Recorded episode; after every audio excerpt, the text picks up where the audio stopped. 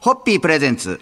看板娘、ホッピーミーナの、ホッピーハッピーバー皆さんこんばんは、ホッピーミーナです。こんばんは、落語家の立川しららです。えー先週に続きまして、今週もショートショートフィルムフェスティバルアジア2022から生まれました、ショートフィルム、犬島犬子で主演を務めました、女優小川沙羅さんをゲストに、ホッピーを飲みながらいろいろとお話を伺いたいと思います。今週もよろしくお願いいたします。お願いします。えー、サラさんは、実は映画監督という顔もお持ちなんで、ちょっとその辺のお話を今日はお聞きしたいなと思うんですけども、はい。学生時代に3本の短編の監督をされて、去年は初の長編監督作、海辺の金魚が劇場公開されたという。そうですね。学生の頃から映画は好きで撮っていて、はい。まあ卒業してからやっと商業ではい。長編作を公開できたっていう感じです。もうその最初に映画を作ろうと思ったのはどういうきっかけで、何歳ぐらいの時に？あの高校生の時にはい。すごく学校がイベントが盛んだったんですよ。はい。でそのイベントの記録映像を撮っていて、でそれからやっぱりなんか自分の作った映像をみんなが見て楽しんでくれるのが面白くて、はい。でじゃあ今度は映画っていう形で撮ってみようと思って、大学で映画サークルに入ったのがきっかけです。でも映画監督って、いろんなこと考えなきゃいけないじゃないですか。はい。短編一番最初に作った時、どんな感想でした？いやーもうカオスでしたね、現場。カオスしかも最初に撮った時自分で出てもいたんですよ。はいだからもう出て撮って出て撮ってみたいな感じで、もうバッタバタでした。脚本はどうされたんですか？その最初。脚本も自分で書全部。最初からね。多彩ですね。でも、監督もやられてて、で、ご自身で女優だけの作品もあるわけじゃないですか。はいそうするとやっぱりその、監督目線で何かこう自分の出演の作品みたいのを考える目みたいのも、やっあぱー出てくるもんなんですか？やっぱりそれこそ脚本も自分で書いてるので、はい出演する時もその脚本が読みやすくなったりとかあと、まあ、役者として現場行った時はいにスタッフさんの動きが見えやすくなったりとあーかそういうことはやっぱありますね。すごいな。すごいですね。すごいえーということで今日はですね、小川沙羅さんの監督というところにちょっとこうスポット当ててお話をお聞きしました。じゃあ今日の乾杯のご発声皆さんいただけますでしょうか、もう本当彩色兼備。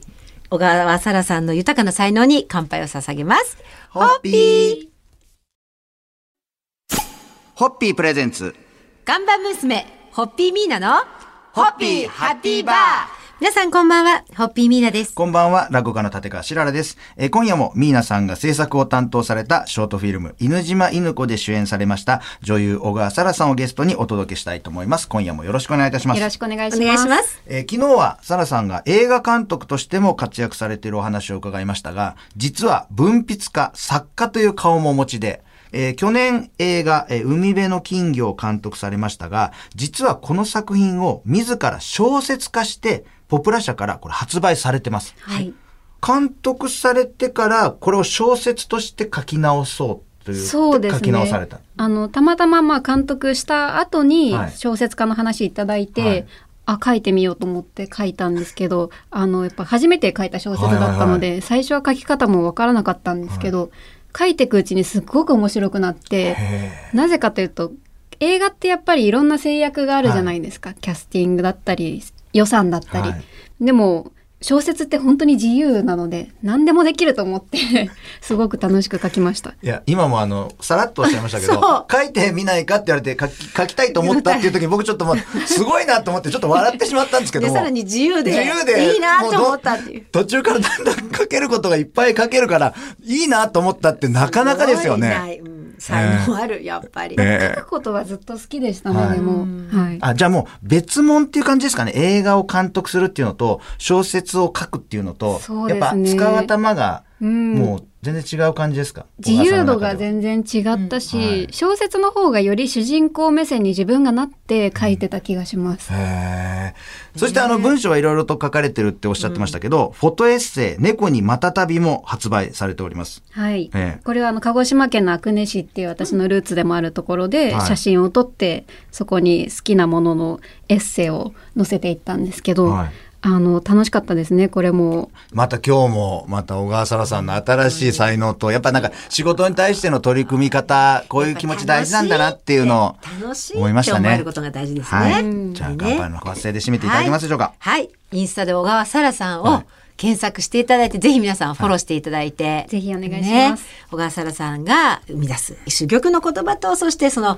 フォトと、はい素敵な写真と、素晴らしい、えー才能に乾杯を捧げます。ホッピーホッピープレゼンツ看板娘、ホッピーミーナの、ホッピーハッピーバー皆さんこんばんは、ホッピーミーナです。こんばんは、落語家の立川しららです。えー今夜もショートフィルム、犬島犬子の主演女優、小川沙羅さんをゲストにお招きしております。今夜もよろしくお願いいたします。お願いします。お願いします。もう今週ご紹介しております通り、女優であり、映画監督であり、作家でもあるサラさん。で、小さい頃からピアノを習われてたということで、えーこの辺のお話をお聞きしたいと思うんですけども、ねいつぐらいの頃ですか？ピアノは多分4歳とか5歳ぐらいからやってて、それこそ学校の合唱コンクールとかではい。もピアノの伴奏やったりとかしてたんですけど、それとはまた別で吹奏楽部とか、はい。あと高校の時はジャズ部ってはいいう部活でやっていたりして、結構音楽は身近でしたね。えじゃあもう演技をしながら音楽の演奏の方も興味があったそうですね。部活でやってましたね。で、あの、吹奏楽部では担当は何だったんですか？私はトランペットをずっとやっていてこれがね、トランペットってすっごい肺活量とかパワー必要そうあなーこの、このほっそりした体のどこからトランペットがと思って。そもそもトランペットはご自身で手を挙げてトランペットやりたい。そうですね結構選ぶ楽器ってその人柄が出ると思うんですけど、はいトランペットはもう目立ちたがり屋ですね いや、目立ちたがり屋にしてもやっぱ先輩たちの見てると、私ちょっと体も小柄だしとか、ちょっとそういうところはなかったんですよ。一切。体つきよりも結構口の形とかが重要らしくて、金管楽器って、ええ。それがコーチに合うって言われたんで、はい。鵜呑みにしてやりました。やってみてどうでした？トランペット実際。あーそれ。もやっぱりあの音楽もともと好きなので楽しかったし、なんかこうパーンと音が響く感じが気持ちよくて自分には合ってるなと思いましたね。へーこう普段聴かれる音楽はどんなジャンルが多いんですか？あそれこそ、まあ、ジャズとはい。かクラシックとかもなんか作業中に流したりするんですけど、実は結構アイドルを聴いたりもしますね、うん。普段は。どの辺のアイドルあの、モーニング娘。だったりとか、はい。結構ハロープロジェクト。が、ハロープロジェクト系が、はい一緒だ。また今日も新しい小川沙羅さんの才能の一端をはいお話をお聞きしてて楽しかったですが私なんかもう一。つ目標できちゃったもんね。はい。じゃあ乾杯のご挨拶いただけますか？はい。小川沙羅さんとカラオケで、モーニング娘。をご一緒できることを。いいですね夢見て、乾杯を。はい。僕隣の部屋でもいいんで聞いてみたい。いやいやいや同じ部屋に、あの、カラオケサロンにご案内しますから。お願いします。ホッピー。ホッピープレゼンツ。看板娘、ホッピーミーナの、ホッピーハッピーバー皆さんこんばんは、ホッピーミーナです。こんばんは、落語家の立川しららです。今週もショートフィルム、犬島犬子の主演女優、小川沙羅さんをゲストに、たくさんの才能を花開かせているお話を伺っております。今夜もよろしくお願いいたします。よろしくお願いしますお願いいた。します。実は沙羅さん、また意外な一面があるんですが、すごいこれ、保育士としての資格も取得されています。え、これは大学中ですか？ではなくて。いやーあの、本当こコロナ禍入ってからなんですけど。こ最近の話じゃないんですすよ。まあ、長編監督作、海辺の金魚っていうのを撮った時に、あの、子供たちがたくさん出てくる話だったんですね。はいはで、あの、鹿児島の地元の子たちと一緒に撮影をしたんですけど、それがすっごく楽しくて、なんか子供と触れ合うのが久々だったので、あこんなに面白いんだっていうのを思っていたら、コロナ禍に入って、そうだと思って時間ができたので、ちょっと保育士の勉強をしてみようと思って、あの、勉強して取りました。多趣味っていう言葉で収まらないぐらい、なんかジャンルが全然違いますもんね。だからね、一つ弾いてる人やっぱね、すべてに弾いてられるような気がする。でも、うん。あの、ほら、これからの私たちが、はい。特にほら、サラさん、またもう二世代若いじゃないですか。もう地球環境のこともそうだし、少子高齢化の問題にもね、うん。あの、向き合っていく必要がある。えーそういった中で、えー本当に表現できる力をお持ちのサラさんが、はい。また保育士の資格をお取りになったことで、発信していくメッセージがまたさらにパワーアップするんだろうなと思ってすごく楽しみ。そうですね、何か伝えられることがあったらいいなと思って勉強してみました。ね。だって保育士の人が表現能力に長けてるって、これものすごい武器ですもんね。武器です、武器です。子供はそういうとこ敏感にやっぱ感じるでしょうしね、うん。同じ言葉を言われててもその裏にあるものってやっぱ子供には伝わると思うんで、そういう意味では本当にね、で、素晴ら同世代とはか、い。サラさん、まあもちろんサラさん年上もそうだけど、同世代かと、やっぱり同世代から下に向けて、これからね、子育てをしていきます、地球を作っていきますっていう人たちに対して、メッセージ、多分みんな、みんなすごく参考にすると思うし、メッセージ届くと思うし、ね。もう先々本当に楽しみですが、ですねそろそろ今日はお時間なんで乾杯のごわせていただけますか？はい、えー保育士小川沙羅先生に、だから、沙羅先生とかいう子供もいる本当に想像想像できますもんね想像つくの。はい、沙羅先生に乾杯を捧げます。はい。ホッピーホッピープレゼンツ。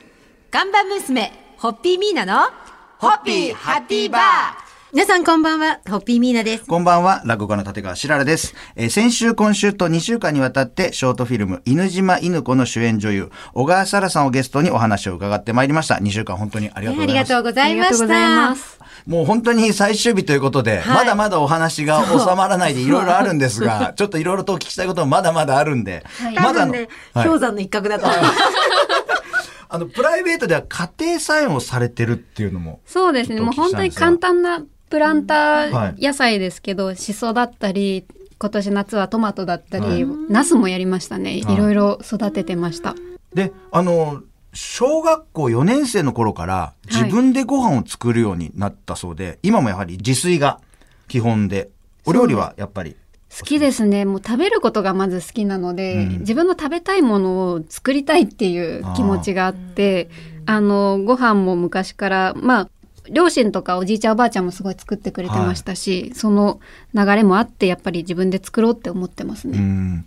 だからあの、サラさんは、あの、友達の様子を知りたいときには、最近どう？とか、最近どんな感じ？って聞くよりも、最近何食べた？と聞く方がいいというお考えをお持ちだそうで。ね。本当にあの同世代の子たちに話を聞くと、まず食べてなかったりとか毎日外食だったり一食しか食べれないとか、結構食の優先順位が低いんですけど、うん絶対食って心のゆ豊かさになると思ってるので、ちょっとでも友達に美味しいものを作って食べさせたいんですよね。ねやっぱりなんかこう、なんか、寮母サラ先生。今日は。昨日は保育士サラ先生で、今日は寮母サラ先生ので、も、小川沙羅さんに、あの、友達が、最近何食べたって、毎回聞かれたら、あ、なんか、食べたものを言うようにしようってことは、いいものを食べようとか、なんか、そういうこう、草の根運動にもなってそうな気がしますようね。ん、なんか草の根で本当に美味しいものっていいよねっていうのが広まっていったらいいなって思ってます。いや、本当に2週間いろいろ楽しいお話、ね本当にありがとうございました。ありがとうございましたはい。じゃあ皆さん最終日の乾杯のご発声いただけますか、はい、そうですね。本当に2週間、サラさんありがとうございました。ありがとうございますぜひまたいらしてください。はいえー小川サラさんの本当にますますのご活躍に、えー乾杯を本当に楽しみな13ですね。はい。3、はいはい。ホッピー